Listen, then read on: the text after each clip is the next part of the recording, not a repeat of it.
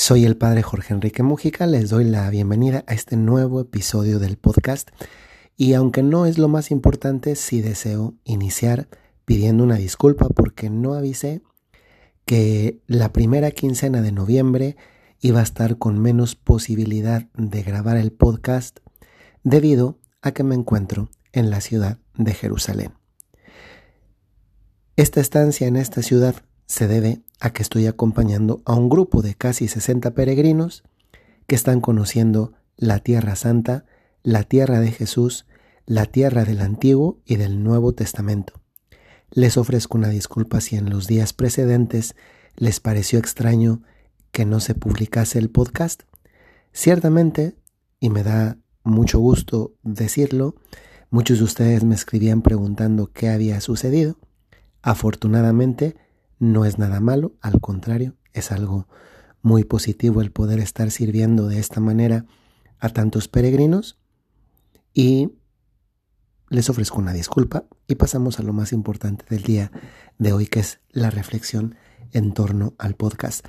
Muchas veces yo les he mencionado cómo eh, el hecho de que cada día nos encontramos mm, con más y más personas que de uno u otro modo expresan una cierta insatisfacción con la vida, pues no lo vamos a arreglar nosotros.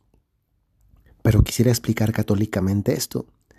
Tal vez a veces cuando escuchamos que el Padre dice este tipo de cosas o, o que recibimos algún tipo de consejos que nos motivan a alentar a otros a, a, a, un aspecto virtuoso en cuanto a tratar personas que de suyo de forma natural pues no es tan agradable tratar, uno se pregunta, pero, pero ¿por qué sería mi responsabilidad hacer que una persona a la cual yo no hice infeliz, pues ¿por qué tendría que hacer yo algo? ¿Por qué tenía que involucrarme yo en de alguna forma para que esa persona sea hoy día mm, pues más feliz?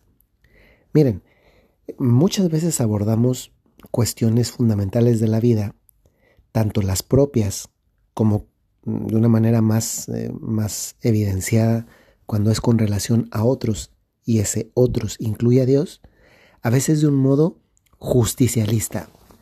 Casi podremos decir que, que esto que voy a decir tiene que ver con una, con una ponderación adecuada de un justicialismo que tenemos en la manera de vivir. Es decir, si la justicia es esta virtud que consiste en dar a cada uno lo suyo, lo que le corresponde. Uno podría pensar que yo no soy quien para tener que dar algo que no quité a alguien que le falta, por ejemplo, felicidad. Si uno simplemente viese, así la vida, creo que también podría aplicar para nosotros en muchas situaciones con las cuales nosotros también entramos en, en contacto todos los días y de las cuales nosotros somos los que las padecemos. Porque alguien nos tiene que tratar amablemente, porque alguien tiene que cedernos su lugar, darnos el paso. O en otras palabras, es verdad que este tipo de, de sentido justicialista de la vida se ha metido mucho en la vida humana, mm, en parte debido a que hay un, un cada vez más marcado individualismo por el cual cada uno se preocupa por su propia parcela eh, de la vida, pero, pero no me intereso por si el otro, el que está a mi lado, también tiene con qué regar su propia parcelita o no. Eh, basta con que llegue agua a la mía, basta con que crezcan los frutos en mí. Pero miren, primero, la realidad es que no estamos aquí en el mundo solos y que no lo vamos a estar. Y la realidad es también que, que nos necesitamos unos a otros. Y muchas veces esa necesidad de unos con otros no tiene que ver nada más con lo que el otro me debe y lo que yo le debo al otro. Porque afortunadamente no somos máquinas. Les pongo un ejemplo. Y recuerdo cuando, que, hay una aerolínea, ah, bueno, lo voy a decir además la aerolínea porque además me trató mal y, y, no es justo, pero no solamente no es justo, sino, pues si no van a decir, padre, está hablando justamente de eso, de la justicia, pero no solamente no es justo, es porque sirve a propósito del ejemplo, y es Air France. Bueno, esta aerolínea en el aeropuerto Charles de Gaulle en París ya no tiene empleados en los mostradores. Uno tiene que dirigirse a la máquina que, que, le da la etiqueta para la mochila, que le da el boleto, y después que uno ya colocó uno mismo el, el, el, ticket para la mochila y que se queda uno con la copia, uno tiene que subirla a un mostrador donde una máquina le pesa automáticamente la mochila. Y si usted se pasa en esa mochila, mm, pues, 100 eh, gramos, la banda del mostrador no avanza. Porque usted tiene un límite en la mochila de 25 kilogramos. Y si usted se tiene 25,100 gramos, la mochila no avanza. Se los digo porque pasa. Es más, se los digo porque me pasó. Las relaciones humanas no son como las de las máquinas. Yo a la máquina no le puedo decir, oiga, solamente me estoy pasando con 100 gramos. Déjeme pasar la mochila. La máquina dice que son 25 kilos y no pasa si no son 25 kilos. Otro ejemplo que me acaba de pasar, justamente ahora que abordé el vuelo de Roma a Tel Aviv, antes de llegar a Nazaret primero y después de Nazaret a Jerusalén, donde estoy grabando este podcast. La mochila para ese momento pesaba 27 kilos. Yo me había pasado ya con 2 kilos. Pero la señorita del mostrador, yo le sonreí cuando, cuando, cuando vimos que pesaba 27, 27, algo, me sonrió también y se hizo como si no viera y la mochila pasó. ¿Saben de qué sirve esto? A mí me ha servido para entender que la vida no es simplemente justicia, que hay una manera justicialista de ver la vida, pero que, mm, digamos, en términos fríos, en términos de máquinas, en términos de robots, pues efectivamente, así tendría que funcionar la vida. Pero la vida es mucho más que eso. La vida también son sonrisas, son simpatías, también son mm, amistades, es cariño. Y tantas veces también es la bondad de corazón de las personas.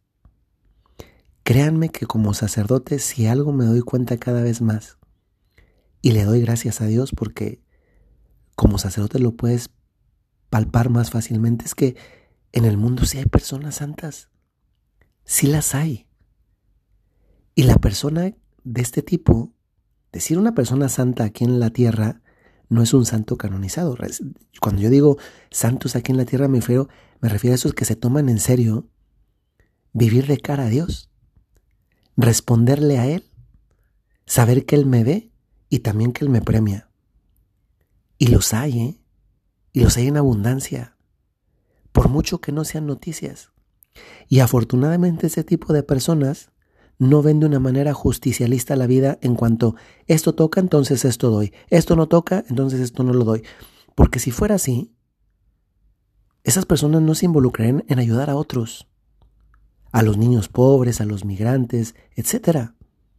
Yo te invito, les invito a que nos preguntemos si no tenemos a veces un sentido justicialista de la vida en el que vamos por ella dando en tanto en cuanto me dan, negando en tanto en cuanto no me conviene.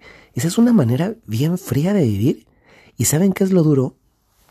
Lo duro es que, que Jesucristo no nos trata así.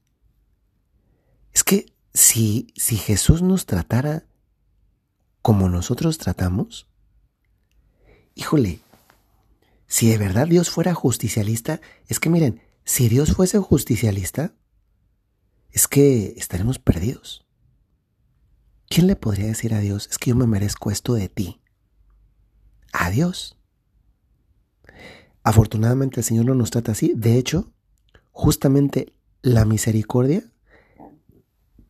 es algo superior a la, a la justicia. Porque me da de corazón algo que yo no merezco. Esto me hace pensar en la frase de este día.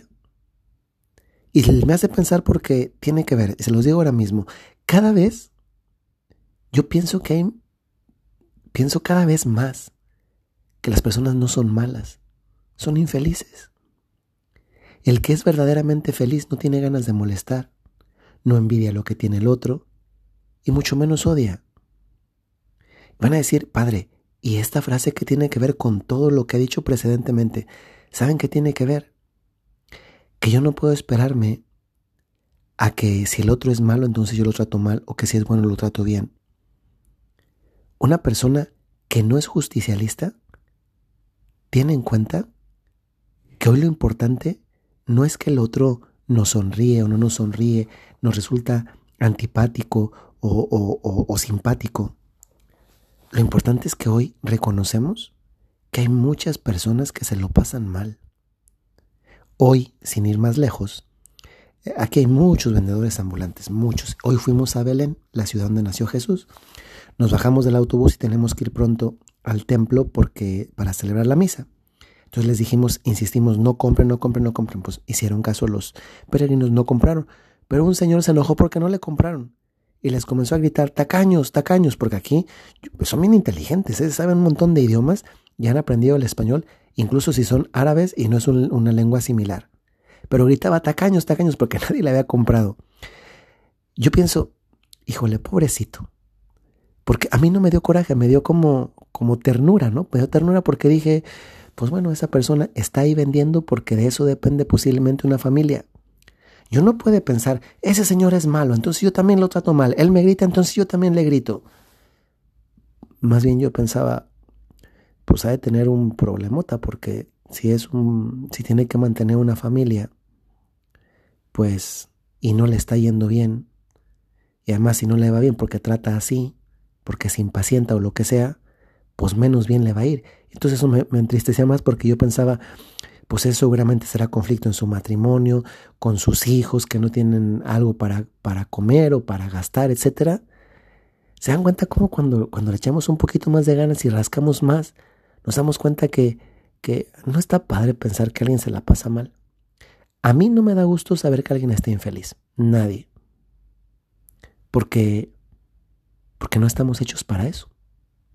Y precisamente a veces la vida se hace más dura porque no tenemos quien nos haga ver que no estamos hechos para eso. En síntesis, y termino ya este podcast, les invito a que hagamos un pequeñito esfuerzo.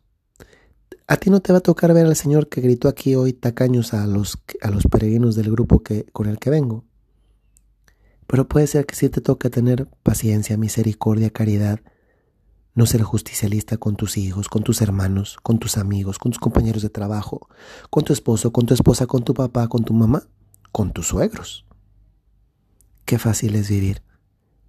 En cuanto a oportunidades para vivir, lo que el Señor nos invita, cuando pasamos de un justicialismo que Dios podría tener y no tiene con nosotros, a una generosidad, magnanimidad y caridad que además son virtudes cristianas que estamos invitados a vivir. Les mando un saludo muy cordial desde aquí.